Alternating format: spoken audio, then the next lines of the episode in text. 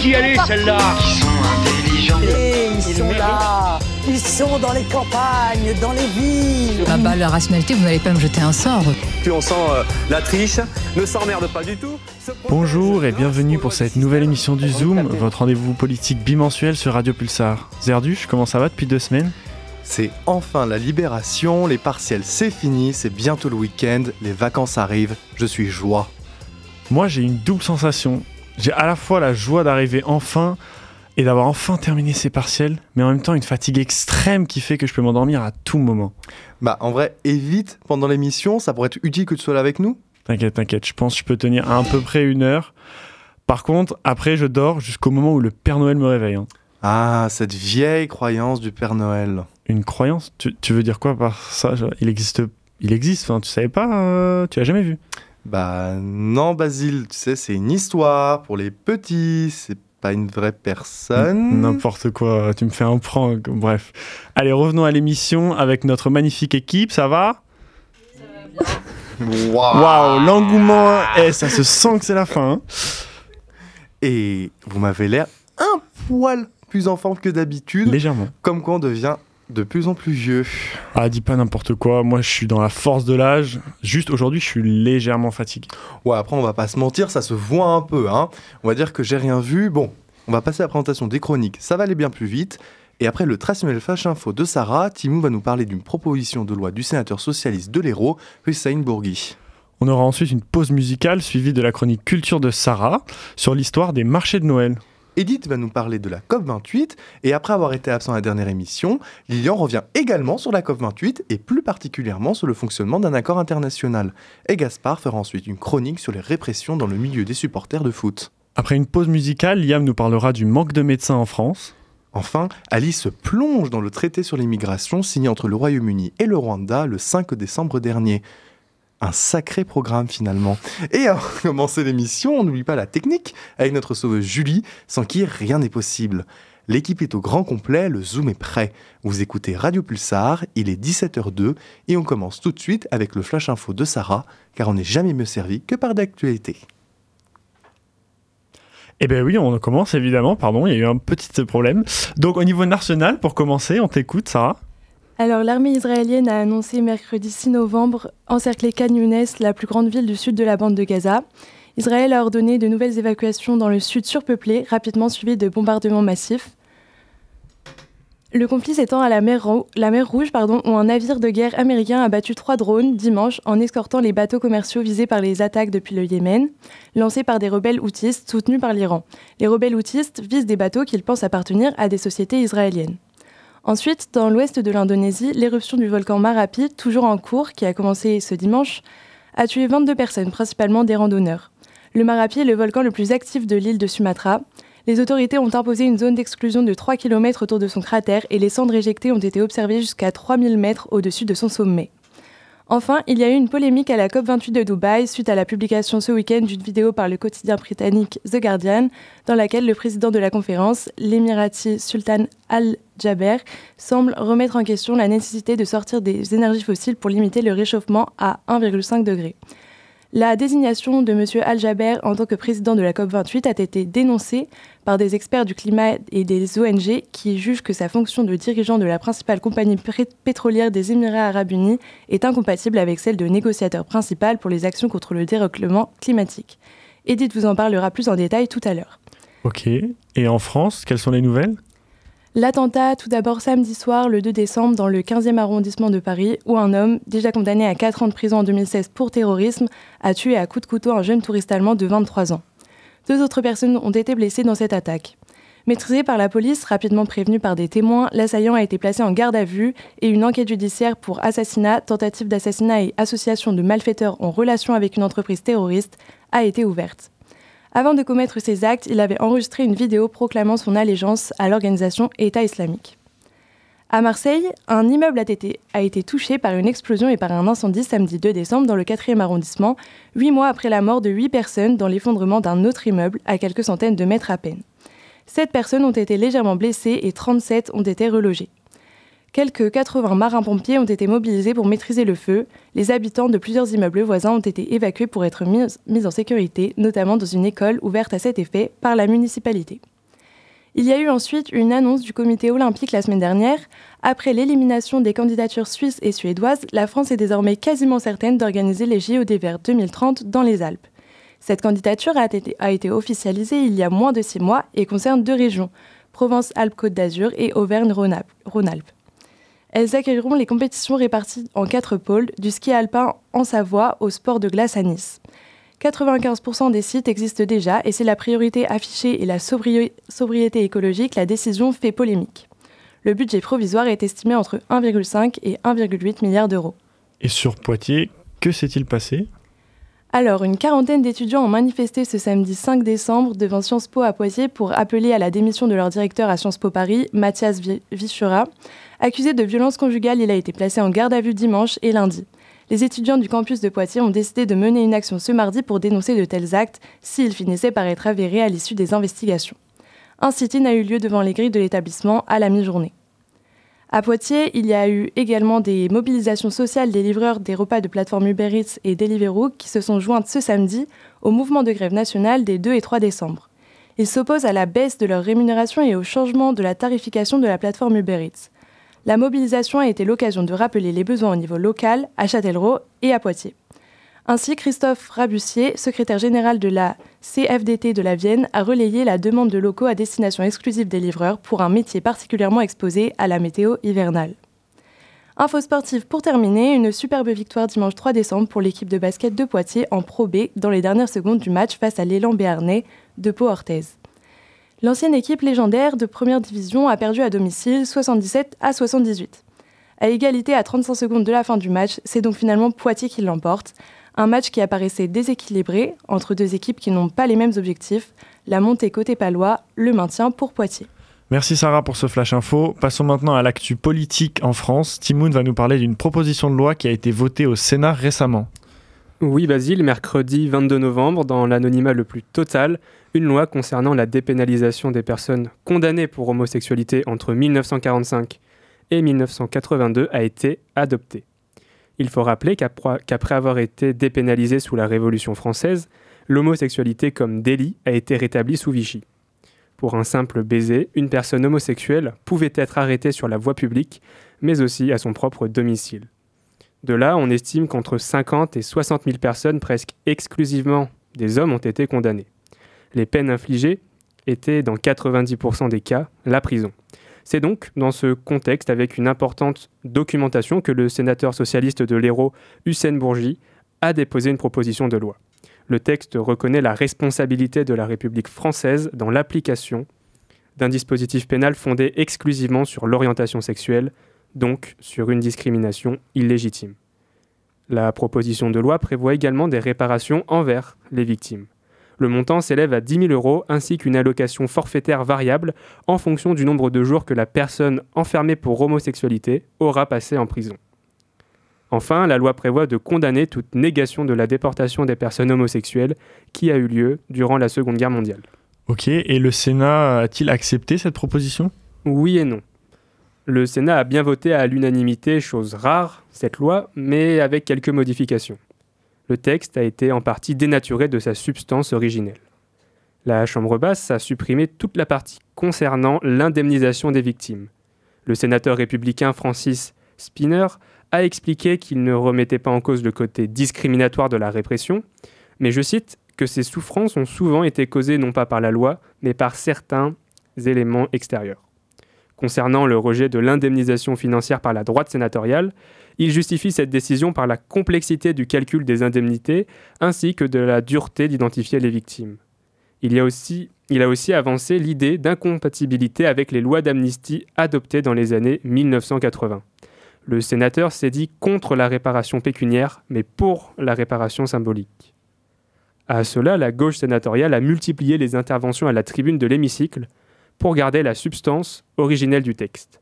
Mais leurs voix n'ont pas eu la portée souhaitée, notamment car le gouvernement est resté muet lors des débats et n'a pas soutenu euh, la proposition du Seine-Bourgie. Le ministre de la Justice, Éric Dupont-Moretti, s'est contenté d'émettre des avis de sagesse. Un avis de sagesse, c'est lorsque le gouvernement ne donne pas d'avis favorable ou défavorable concernant un texte de loi. Il s'en remet à la sagesse des parlementaires. Vous l'avez compris, bien que le texte ait été adopté à la majorité, plusieurs plusieurs camps s'affrontent.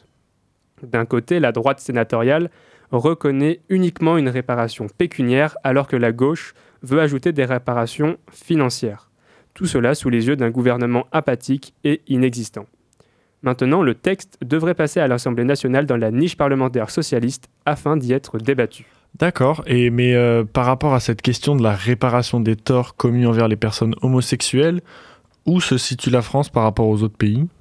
Bah, on peut dire que la France n'est pas euh, avant-gardiste en la matière, car des pays comme l'Espagne, l'Allemagne, le Canada ou encore le Royaume-Uni ont d'ores et déjà agi. Un exemple, en Espagne, dès 2007, le pays a pris en considération cette problématique et une politique de compensation financière a été mise en place. 624 000 euros ont été débloqués depuis 2007 pour indemniser les victimes. Cependant, ces pays font figure d'exception. Dans le monde, la grande majorité des pays n'ont pas reconnu leur responsabilité dans les exactions réalisées à l'encontre des personnes homosexuelles. Mais plus grave encore, c'est que de nombreux pays considèrent toujours l'homosexualité comme un délit. Merci Timoun pour nous avoir fait un état des lieux de cette question très importante. Vous êtes toujours sur Radio Pulsar, il est 17h11 et on écoute avec toi de Koum. J'écris que des chansons tristes. Je me fous de parler des choses qui me rendent heureuse. Y avait rien d'aussi vrai que ce qui me rend malheureuse. Et puis d'un coup, y a toi et moi. On n'a pas le temps de s'avouer nos secrets. On se rabat sur ce qu'on voit de vrai. Mais c'est trop dur de s'abandonner. Je ne veux pas qu'on m'abandonne. Mais je me dis que je me sens enfin prête à changer.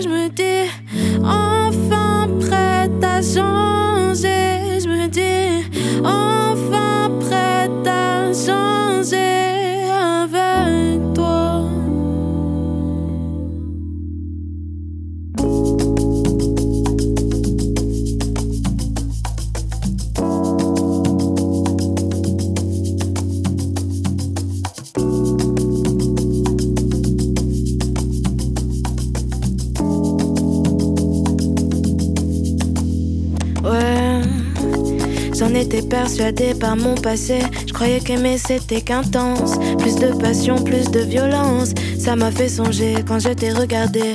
Je me sens plongée dans un quotidien où je me sens si bien. La vie n'est pas plus simple. Je ne dors toujours pas. Mes charges sont toujours les mêmes. Plus celles qui sont les tiennes. Me demande pas de te promettre que pour toujours ça durera. Je me sens juste enfin prête à te donner ma confiance. On se regarde, relax et zen. Et viens, on s'aime, viens, on s'aime. Bébé, je me dis que je me sens enfin prête à changer. Enfin prête à changer. Enfin prête à changer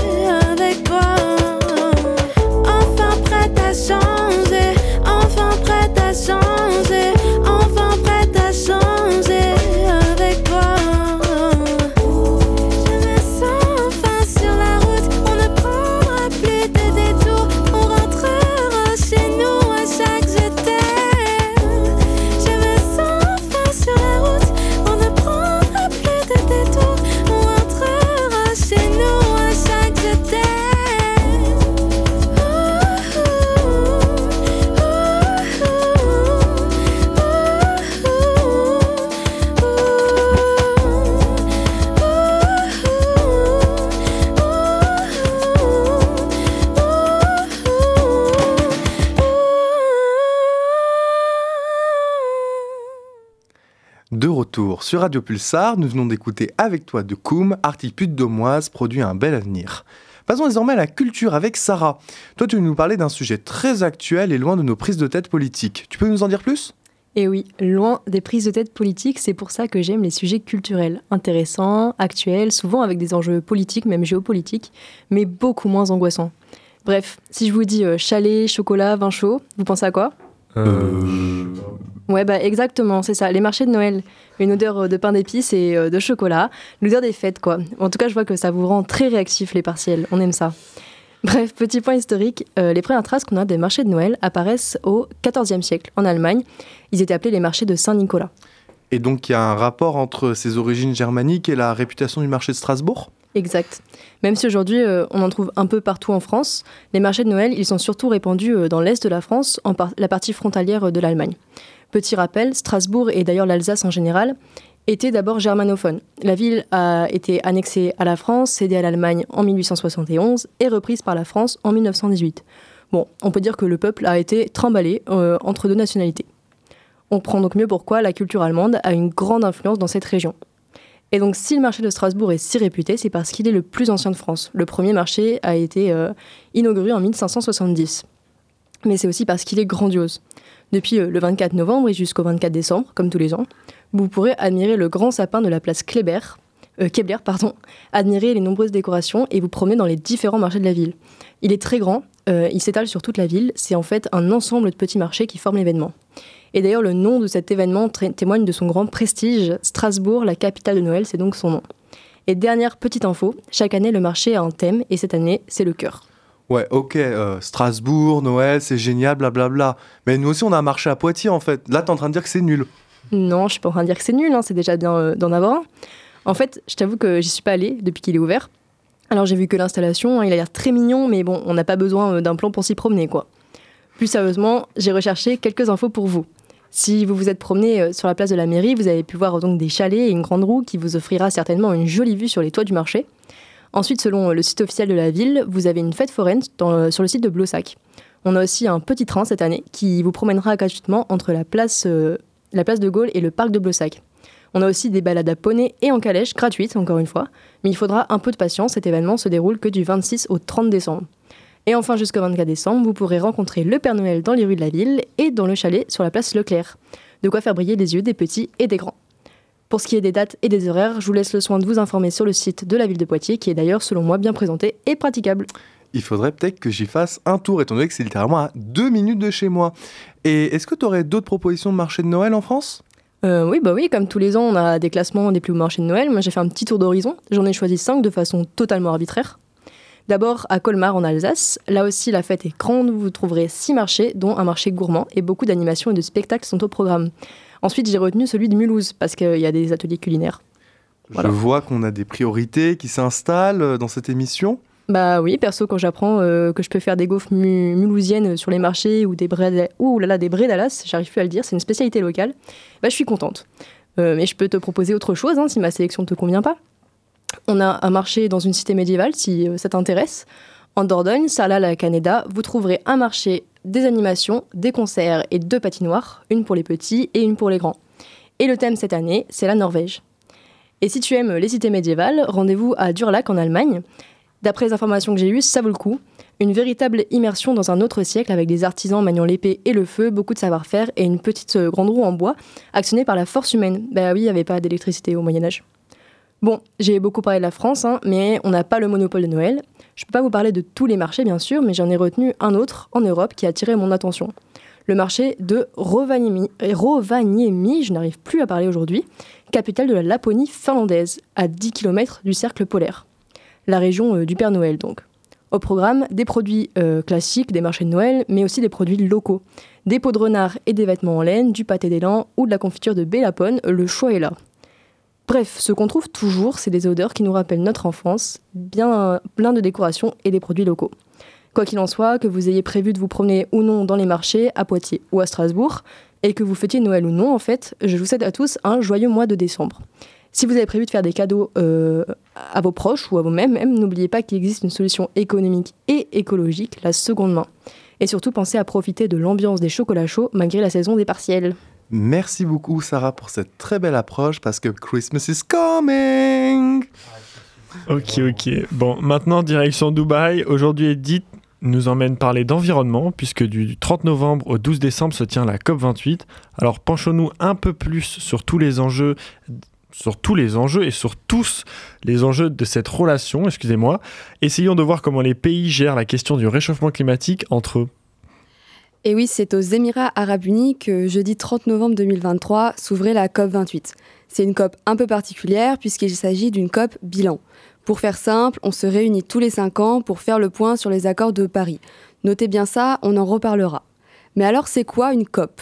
C'est la conférence des parties sur les changements climatiques. Chaque année, elle réunit les pays signataires de la Convention des Nations Unies sur les changements climatiques qui a eu lieu en 1992. Elle rassemble ainsi 198 États, presque tous les pays du monde y ont adhéré. Mais elle rassemble aussi d'autres acteurs et actrices. En effet, c'est plus de 70 000 délégués qui participent à cette conférence en 2023, dont des chefs d'entreprise, des peuples autochtones, des climatologues, mais je ne vais pas tous vous les citer, on y passerait l'émission. Ouais, non, merci, merci. On va se contenter de cette liste. C'est déjà bien assez exhaustif, je pense. Par contre, tu pourrais peut-être essayer de nous expliquer en quoi cette COP28 est importante et quels sont les enjeux. Très bien, très bien. Parlons des enjeux.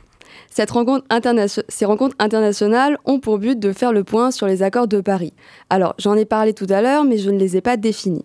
C'est donc un traité international, international juridiquement contraignant sur les changements climatiques. Il a été adopté lors de la COP21 à Paris en 2015. Son objectif est de maintenir l'augmentation des températures moyennes mondiales bien en dessous de 2 degrés et de limiter l'augmentation de la température à 1,5 degré. Les COP permettent donc aux États de se pencher sur, certaines questions essentielles pour lutter contre le réchauffement climatique. La COP28 a ainsi trois objectifs principaux. Réduire les énergies fossiles, c'est l'un des gros défis proposés par l'Union européenne. Cette mesure permettrait de limiter plus de 5, 5, euh, millions de morts chaque année. La France, par exemple, a appelé à l'initiative d'un accélérateur à la sortie du charbon. Le but est ainsi de développer les énergies renouvelables, donc le nucléaire, le solaire ou encore l'éolien, et de tripler leur production d'ici 2030. L'un des objectifs majeurs porte aussi sur la question du financement. Il s'agit notamment d'accroître le soutien aux pays en développement et d'améliorer leur financement pour qu'ils puissent accéder à des énergies vertes ou nucléaires. Donc, pour faire simple, l'enjeu de cette COP28 est de trouver des solutions pour atténuer le risque du réchauffement climatique et d'augmenter les moyens mis en œuvre pour s'en sortir. Et c'est vraiment envisageable parce que quand on regarde euh, les résultats de la dernière COP27, on voit que les objectifs n'ont pas tellement été atteints. C'est vrai que depuis 27 ans, toutes ces conférences sur le climat sont des échecs et elles ont rarement débouché sur un ralentissement de la production. Huit ans plus tard, les promesses des accords de Paris n'ont pas été tenues. D'après les Nations Unies, la planète s'est réchauffée de 1,2 degré et devrait d'ici la fin du siècle augmenter de 2,9 degrés. Et la COP27, comme tu le précisais, a elle aussi échoué. Aucune mesure significative n'a été adoptée pour protéger l'humanité contre l'accélération du réchauffement de la planète et ses conséquences dévastatrices. Les États n'avaient pas non plus l'idée d'abandonner les combustibles fossiles. Alors oui, ça pose des questions quant à l'efficacité de la COP28 surtout quand on sait qu'elle a lieu chez le septième producteur mondial de pétrole, ou quand on apprend que le sultan Al-Jaber, le président du sommet, est à la tête de la principale compagnie pétrolière des, Émirats arabes unis, et qu'il ne semble pas remettre en question la nécessité de sortir des énergies fossiles. Il faut aussi que tous les acteurs se mettent d'accord sur le texte, et ça, euh, bah, c'est pas gagné. C'est donc l'enjeu de la future crédibilité des COP qui est en jeu par cette COP 28, alors espérons que cette fois, les engagements perdurent. Merci Edith pour cette première approche de la COP 28, la COP plutôt. Lilian nous embarque désormais vers ce monde de rêve et de fantaisie que j'ai nommé les Émirats. Et encore, les dirigeants mondiaux se réunissent pour tenter de sauver la planète. Chers auditeurs, chères auditrices, bonjour. La COP28 qui se déroule en ce moment à Dubaï fait face à des enjeux majeurs. Le réchauffement climatique, les émissions de gaz à effet de serre, bref, vous connaissez la chanson. Mais vous êtes-vous déjà demandé pourquoi ces réunions n'avaient presque aucun effet? Bah, chaque année, c'est à peu près la même chose, beaucoup de paroles, mais pas beaucoup d'actions. Et pourtant, ces réunions réunissent les dirigeants les plus influents du monde. La plupart semblent même vouloir faire des efforts pour réduire les émissions de gaz à effet de serre. Alors pourquoi n'avançons-nous pas plus vite? Pourquoi ces conférences semblent-elles si inefficaces? Attends deux secondes, euh, on t'a signé pour politique publique, affaires publiques, pas je parle sur tout et n'importe quoi. T'inquiète pas, on va y venir. Les enjeux écologiques peuvent à première vue paraître loin de la sphère juridique. Mais en réalité, ce n'est pas le cas. Revenons tout d'abord à l'objet de ces conférences. Chaque année, les dirigeants du monde s'assoient autour d'une table pour parler d'écologie. Mais dans quel but exactement? Pour trouver des accords? Exactement, pour trouver des accords. Ils débattent pour se mettre d'accord sur les mesures à prendre. Une fois tous d'accord, un texte est écrit pour mettre ces mesures sur le papier. Hmm, le Parlement? Ouais. Ouais, j'ai pas, j'ai pas la réponse. Ouais, vous voyez pas vraiment où je veux en venir, je comprends. Mais j'y arrive. Un traité est un document juridique. Or, dans un pays démocratique, qui fait la loi? Bah, le Parlement du coup. Absolument. C'est ce que l'on appelle la souveraineté parlementaire. Ce principe de droit suppose que seul le Parlement d'un pays peut créer et voter des lois applicables sur son territoire. Or, les traités internationaux ne sont pas créés par le Parlement et ne peuvent donc pas contraindre un pays à les respecter. Oui, d'accord, mais là, pourquoi on s'en met avec des COP alors On peut pas créer des accords qui contraignent? Si, on peut créer des accords qui contraignent. Le traité peut s'appliquer à un pays s'il est ratifié par le Parlement. Donc, le Parlement doit accepter le texte et le voter pour qu'il s'applique sur le territoire. Mais cette procédure prend du temps et n'a pas lieu durant les COP. C'est ainsi que les dirigeants du monde, de manière symbolique, signent les accords. Or, cette simple signature engage certes le pays à ne pas contredire les traités, mais elle ne les contraint pas en cas de non-respect. Mais du coup, il y a des pays qui ne ratifient pas les traités.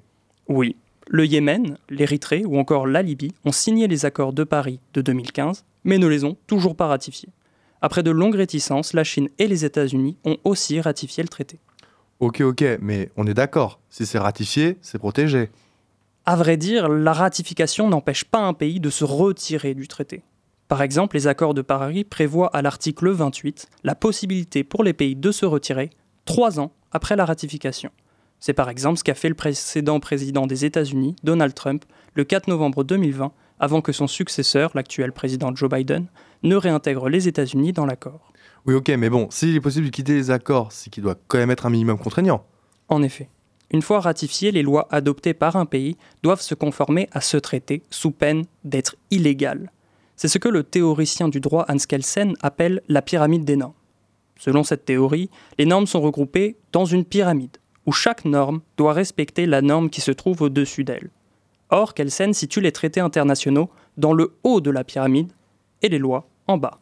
Or, alors, les lois doivent, en théorie, se conformer aux traités internationaux. Dans notre situation, les lois doivent se conformer aux accords de Paris. Waouh, c'est complexe ton truc T'inquiète, je résume. Un traité international, c'est un texte juridique qui doit être adopté par le, par le Parlement de chaque pays. Les lois qui sont adoptées ne pourront pas être contredites par la suite sans être illégales. La signature d'un accord international est un engagement symbolique d'un pays.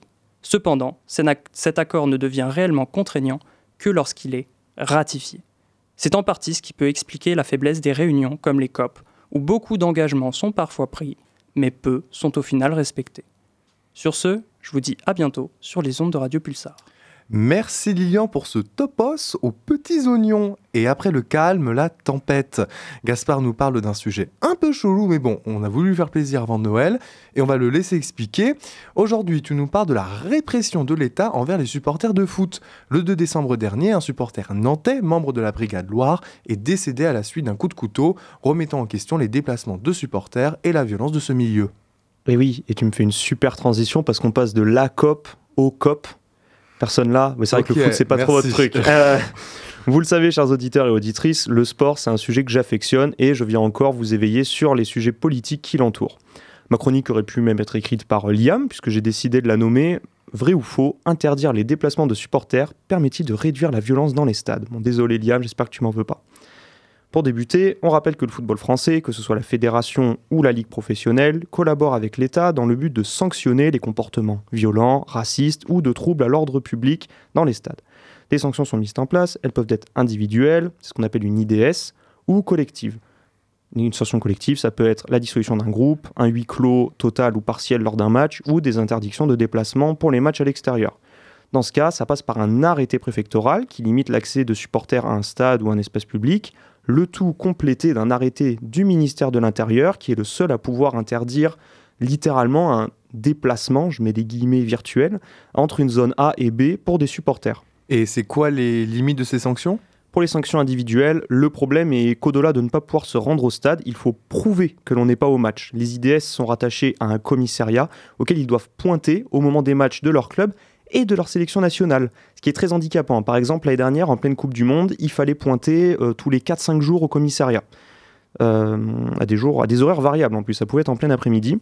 Les sanctions collectives, euh, des interdictions de supporters ou les huis clos sont très critiquées par leur aspect collectif justement. L'idée est que ces sanctions touchent l'ensemble des supporters d'un club alors que les responsables ne sont qu'une très petite minorité. Ok, je crois qu'on a compris, mais bon, le but c'est pas de faire des brèves, mais de décrypter. Alors mine-toi s'il te plaît. J'allais y venir, Zarduche. Ici, on s'intéresse aux interdictions de déplacement. Samedi, Maxime, membre du groupe ultra nantais de la BL, est décédé après une rixe mêlant des supporters niçois et nantais après la rencontre entre les deux clubs de Ligue 1. Cette sombre histoire a remis sur la table la question de l'encadrement des supporters adverses lors des déplacements. On a par exemple entendu le journaliste Daniel Riolo dire qu'il faut tout simplement arrêter les déplacements de supporters. Ou encore la ministre des Sports et le président de la Ligue allaient dans le même sens en déclarant vouloir frapper un grand coup contre la violence dans et en et hors des tribunes. Amélie Wedea Castera a annoncé mardi qu'une mesure d'urgence allait être mise en place jusqu'au 18 décembre, où tous les matchs classés à risque verront les supporters adverses être refusés de déplacement. Encore une fois, on sanctionne à l'aveugle pour faire un coup de com avant de discuter avec les intéressés. hein. Et pour vous donner un exemple, un match classé à risque, c'est pas uniquement les rivalités historiques que vous pouvez connaître, euh, même sans être très intéressé au foot. hein. Ça peut être des matchs tout à fait euh, classiques. Euh, par exemple, dernièrement, des matchs classés à risque, on a eu Nantes-Metz ou Angers-Bordeaux. Il n'y a pas forcément d'animosité entre ces deux clubs. Et selon toi, interdire les déplacements, c'est pas une solution viable du coup, mais si les supporters sont violents, bah, c'est normal qu'on les sanctionne. Oui, mais il faut comprendre une chose, c'est que cette violence et cette désorganisation lors des déplacements, qui mènent à des tragédies comme samedi dernier, elle est due au manque d'organisation et de prise en charge des responsables politiques. Euh, elle est due autant au manque de prise en charge que de la violence des fans. Les supporters français sont violents, oui, mais pas plus qu'en Allemagne ou en Angleterre. Pourtant, dans ces pays, il est commun de voir plusieurs milliers de supporters d'un club suivre leur équipe à l'extérieur. Ces pays mettent en place de vrais encadrements et un dialogue avec les supporters, tandis que la France considère les supporters tout simplement comme des sous-citoyens. Bon, on va prendre un exemple. Pas plus tard qu'il y a deux semaines, les supporters bordelais ont été interdits de se déplacer à Paris pour le match Paris FC Girondin. Et l'arrêté préfectoral, il est tombé, attention roulement de tambour, 48 heures avant le match. Sérieusement, un DEP, ça se prépare à l'avance et on peut pas dire à des centaines d'individus qui ont booké euh, bus, logement, des animations, de tout arrêter sur des principes qui sont inventés et exagérés. Par exemple, dans le cas bordelais, l'arrêté préfectoral, il mentionnait une rivalité entre les supporters du PSG, pas du Paris FC, du PSG, et les joueurs bordelais. Bon, ça, j'imagine que c'est le stagiaire de l'ENA euh, qui a déconné. Moi. Incroyable cette blague, j'adore. Bon, la ministre, elle annonce que les déplacements doivent être mieux encadrés et plus stricts. Euh, pourtant, aujourd'hui, si tu veux suivre un club, il faut prévoir plusieurs semaines à l'avance, se pointer à un lieu de rendez-vous pour se rendre au stade sous une escorte policière avant de subir une fouille qui est très souvent invisi- euh, abusive. Je vous invite à lire les témoignages de supportrices lançoises sur leur déplacement à, au Havre cette année. Euh, pour enfin entrer dans, un, euh, entrer dans un stade et enfin pouvoir faire ce que tu voulais faire de base, c'est-à-dire regarder du foot et euh, encourager ton équipe. Mais pour la ministre des Sports et la Ligue, c'est certainement déjà trop de liberté. Mais les supporters, ils ont pas de moyens de défense contre tout ça? Il existe l'Association nationale des supporters qui défend les droits de tous les supporters et des groupes ultras en saisissant le tribunal administratif, voire le Conseil d'État lorsqu'il s'agit d'un arrêté ministériel. Le problème, le problème c'est que, bah, je l'ai dit, lorsqu'il s'agit d'un arrêté, euh, les arrêtés les plus liberticides, ils tombent quasi tout le temps à la dernière seconde, ce qui pousse les tribunaux à souvent conclure par le délai est trop court, on n'a pas le temps, on peut rien faire.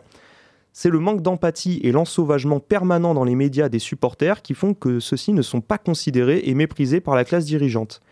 Et les solutions proposées sont toutes plus lunaires les unes que les autres. Le ministre de la Justice a proposé de mettre en place des interdictions de stade à vie, ce qui est tout simplement anticonstitutionnel. La classe politique et médiatique voudrait voir une épuration individuelle, entre guillemets, hein, comme cela a été le cas en Allemagne, euh, dans chaque groupe, hein, ce qui revient à porter un jugement sur ce que l'on considère comme euh, moral ou pas. Donc euh, pas une bonne solution. Et enfin, depuis samedi dernier, l'idée d'abolir tous les déplacements de supporters, quelle que soit la rencontre. Dans tous les cas, les supporters sont montrés comme les responsables et comme des bêtes sauvages qu'il faut encadrer pour protéger euh, le monde de leurs vices. Ok, mais par exemple samedi, j'ai vu que les Niçois, ils n'avaient pas respecté justement l'interdiction. Oui, mais il faut comprendre qu'interdire un déplacement n'empêchera jamais un passionné de suivre son équipe. Il trouvera toujours un moyen, soit en se mêlant parmi les supporters locaux et en étant discret, ou alors en organisant ce qu'on appelle un contre-parquage. Car les supporters, quand ils vont à l'extérieur, ils sont dans un parquage. Euh, Le contre-parquage, c'est-à-dire que plusieurs supporters adverses vont se re- regrouper dans un coin du stade avec d'autres supporters de leur équipe. Cette pratique, c'est devenu un peu une spécialité bordelaise depuis quelques années et ça tend à se démocratiser dans d'autres clubs, comme à Saint-Etienne par exemple, pour montrer que les, les décisions non réfléchies des préfectures sont infondées et illogiques. Le foot, c'est pas que du sport, c'est aussi de l'associatif, du caricatif et une passion qui fait vivre des milliers de personnes qui se battent pour un club. Une passion, ça ne s'interdit pas et ça ne s'efface pas. Merci Gaspard pour cette chronique engagée, ça nous rappelle des souvenirs de nos premières émissions. Avant d'entamer la suite de nos péripéties, place un peu de musique. Vous êtes toujours sur les ondes de Radio Pulsar, il est 17h35, perdons-nous encore dans les mélodies avec I'm Living de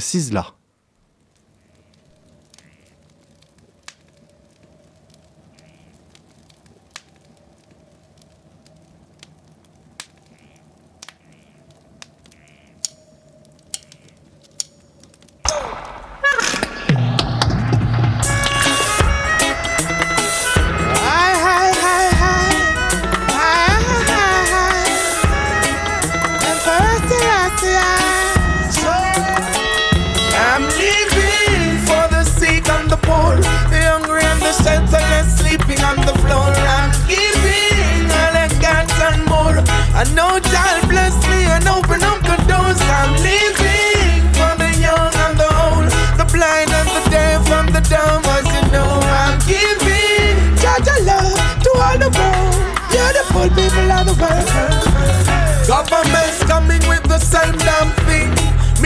millionaires ain't doing one thing. Children, listen when the rest of men sing. No matter the destruction, one praise the king. One them and tell them there is right over wrong. Mr. President, why is it you make the bombs? Every day is weapon of mass destruction. See, they got no love for anyone. I'm living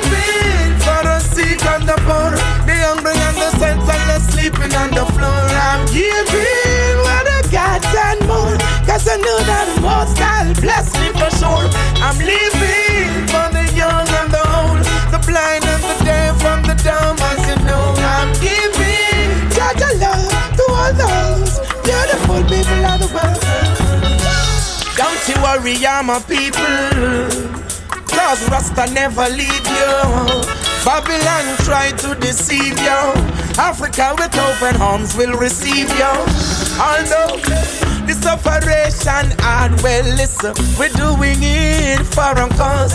Sometimes though, I'm no food on me yard. Journey me off a step to walk. I'm living. I'm living, yeah, yeah, yeah.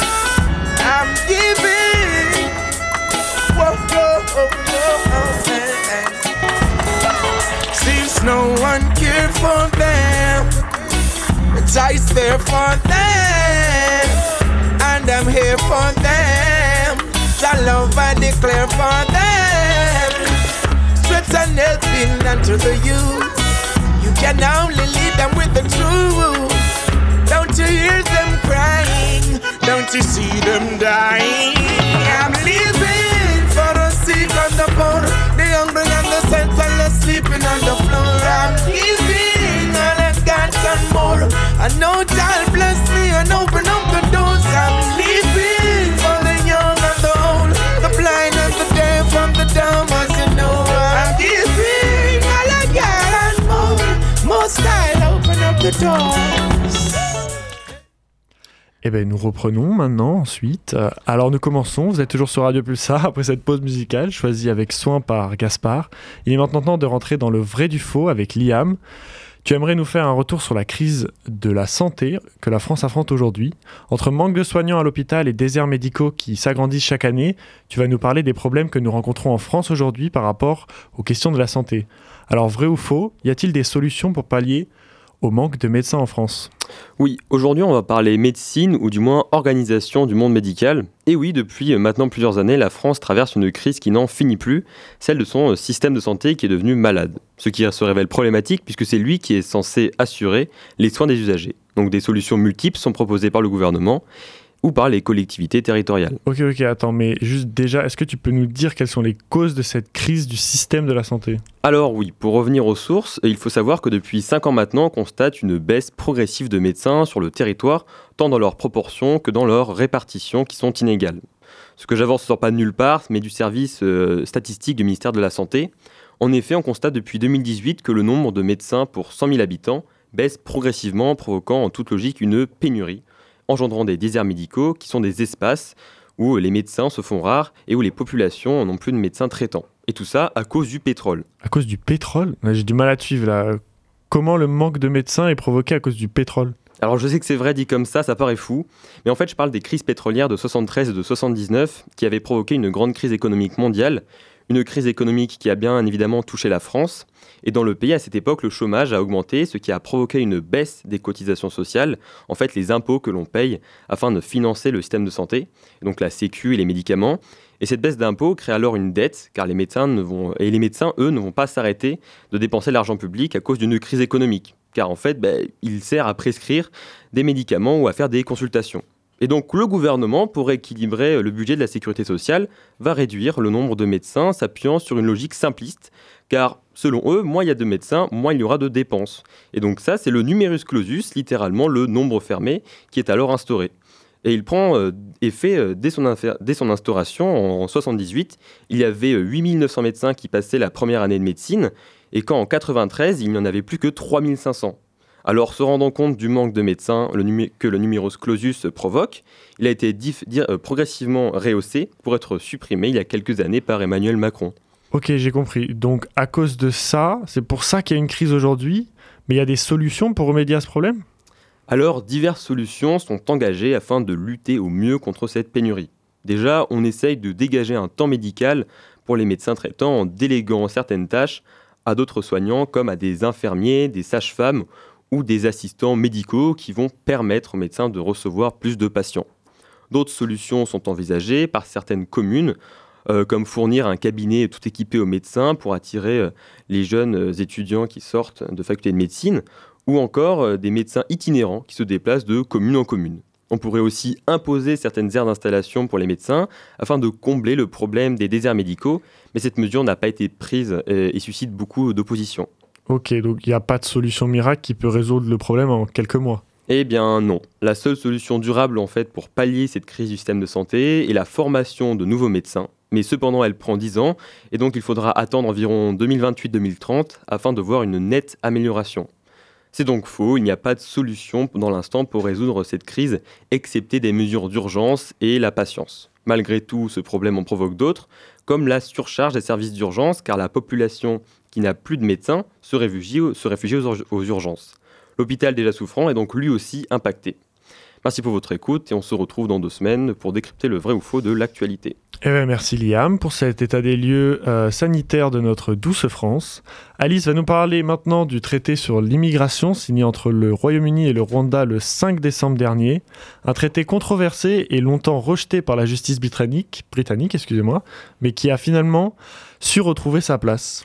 Merci Basile pour ce lancement. Bonjour à toutes et à tous. Et oui, le 5 décembre dernier, le ministre de l'Intérieur britannique, James Cleverly, et le ministre rwandais des Affaires étrangères, Vincent Biruta, ont signé un traité concernant l'immigration. Ce traité, bien qu'il puisse poser question, vise à expulser vers le Rwanda les demandeurs d'asile arrivés illégalement au Royaume-Uni.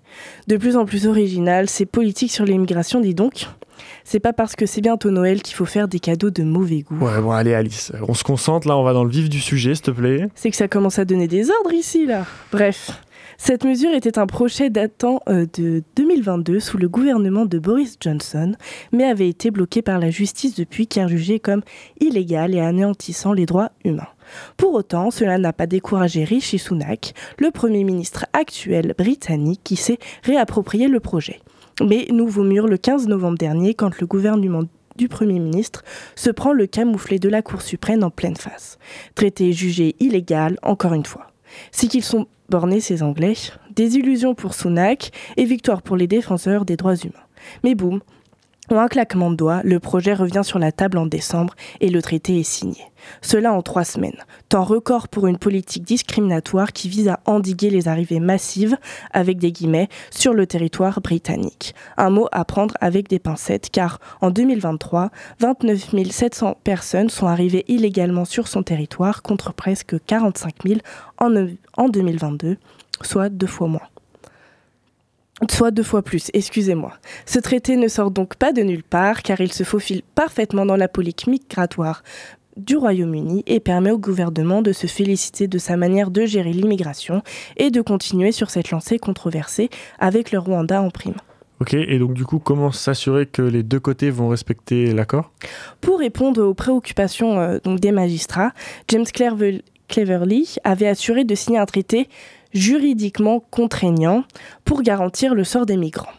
Depuis le début, euh, la justice euh, britannique nourrissait une préoccupation des plus légitimes, la possibilité que les demandeurs d'asile arrivés au Rwanda soient expulsés une nouvelle fois dans des pays voisins sans réel encadrement cette fois. Le Rwanda assure quant à lui qu'il qu'il n'expulsera pas vers un autre pays les personnes transférées dans le cadre du partenariat. On en viendrait à penser qu'il parle d'étudiants Erasmus.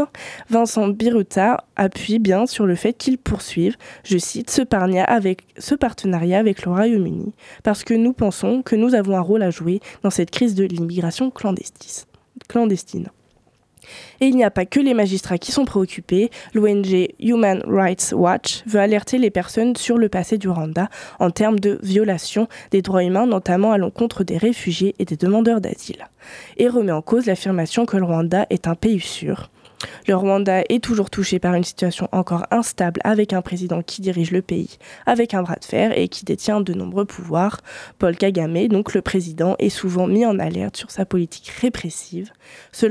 Rejoint la première raison du, rejet de l'appel du gouvernement britannique qui est que la Cour d'appel avait jugé que, je cite, le Rwanda ne pouvait être considéré comme un pays tiers. Cette affirmation avait été rejetée par le Premier ministre rwandais et le ministre anglais qui rétorque pour ajouter que son gouvernement fait son maximum pour endiguer la traversée massive de bateaux dans la Manche afin de pérenniser le partenariat. Mais attends, attends, il manque quelque chose là. Il est où l'argent dans tout ça? Attends, attends, j'y viens, c'est que tu deviens vénal à force. Le transfert prévoit le placement en centre de rétention des personnes concernées, plus largement la définition d'être enfermé en dehors de l'Europe pour que cette dernière se dédouane de sa responsabilité et montre son incapacité à prendre en charge dignement des personnes demandeuses d'asile. Ce qui insinue besoin de fonds, donc qui dit traité dit argent, une enveloppe de 120 millions de livres sterling, soit 145 millions d'euros, sera attribuée par le gouvernement britannique aux autorités rwandaises un peu moins que le projet originel qui prévoyait un pourboire de 160 millions d'euros. Mais ce traité euh, va s'aboutir seulement si euh, il sera ratifié par les parlementaires britanniques et rwandais.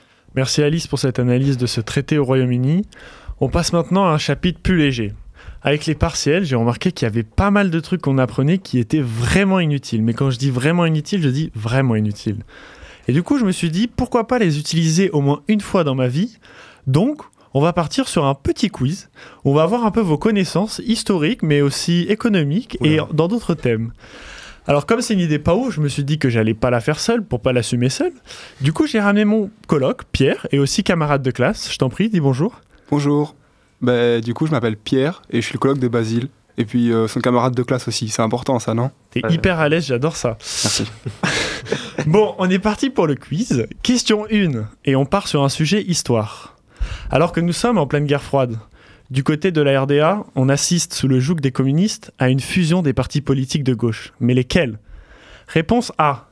Le CTE et le TNP fusionnent en MRN. Le SPD et le KPD fusionnent en SED. Ou enfin, le RDV et le BTP fusionnent en PVC. je vous laisse débattre. Tu vous avez une minute. Moi, je, l'ai. Ça, ça, fait partie des trucs euh, un peu bêtes que j'ai retenu de ce semestre. Mais du coup, c'est la 2. Effectivement, c'est la réponse B, bravo. Le SPD et le KPD fusionnent en SED. Et tu peux le faire en allemand? Hein non, hein non, mais moi je suis pas un hein germaniste. je suis pas un germaniste. bon, sortons du communisme pour passer au capitalisme des marchés. En économie, lorsqu'il y a un phénomène de titrisation, le véhicule éponyme classe les dettes selon les catégories. Il en existe quatre.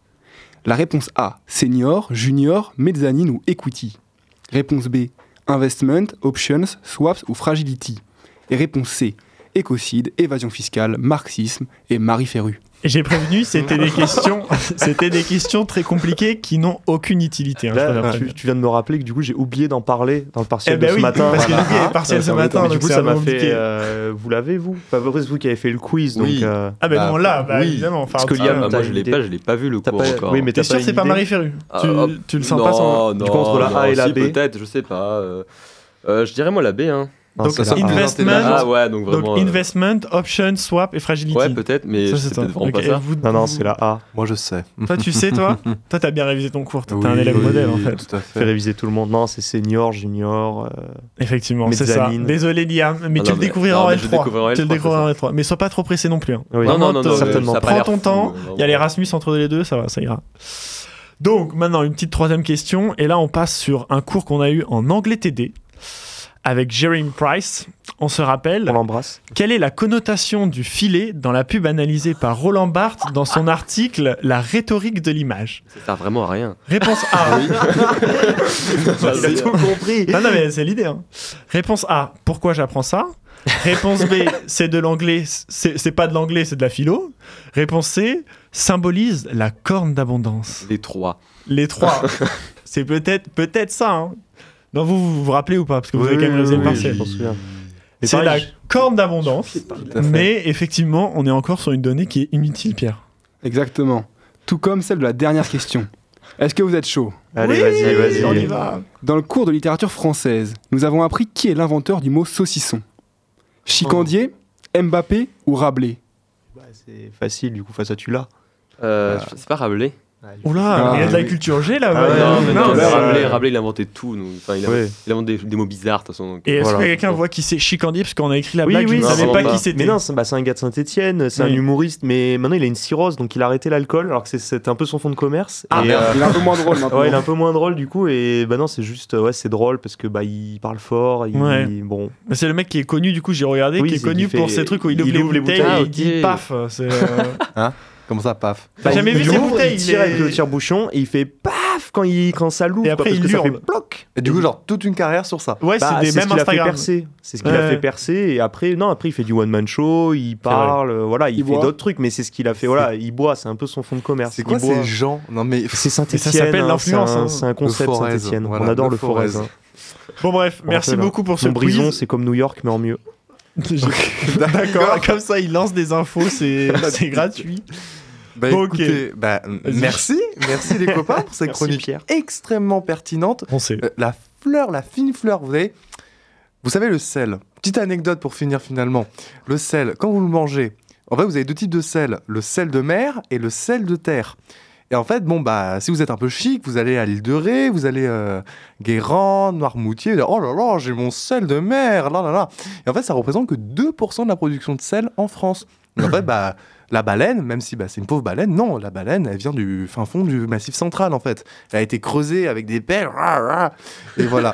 Donc là, C'est- En fait, c'est c'est là où je me rends compte qu'il y a des gens pour qui ce genre d'information est utile. Toi, par exemple, pour toi, c'est utile parce que tu apprends ce genre d'information aussi précise. mais écoute, ça, c'est Tu mon l'as fond de commerce. cours ou, euh Non, le...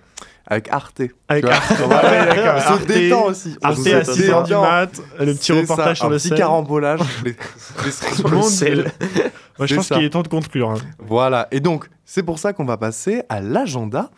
Et on va commencer et terminer, parce que bon, finalement, en fait, c'est assez sympa. En ce moment, les gens font notre boulot à notre place. Et donc, Sarah vous a déjà parlé euh, avec joie et bonheur des marchés de Noël. Donc, on va, on va vous proposer des- quelque chose qui est complètement différent, avec une projection qui a lieu ce soir, courez, euh, au Dietrich, euh, au Dietrich, pardon, euh, le film qui s'appelle Je vous salue salope, la misogynie au temps du numérique, qui est diffusé à 20h30 et ensuite avec un débat qui est animé par le CDFF 86 et Stop Ficha. En deux mots, l'histoire est celle de quatre femmes qui sont victimes de cyberviolence extrême et qui décident de se battre et ne plus se taire. Pour info, ça coûte 5,50€ le ticket. Et si vous savez où est le Dietrich, ou donc vous ne savez pas où c'est, comme on est sympa, on vous donne l'adresse, le 34 boulevard Chassaigne. Eh bien merci, je pense que le Zoom c'est déjà terminé. Euh, vous pourrez nous réécouter en direct le 18 janvier, mais d'ici là, pas d'inquiétude. Si jamais vous avez manqué des émissions, vous pourrez retrouver deux rediffusions, l'une le 21 décembre et l'autre le 4 janvier.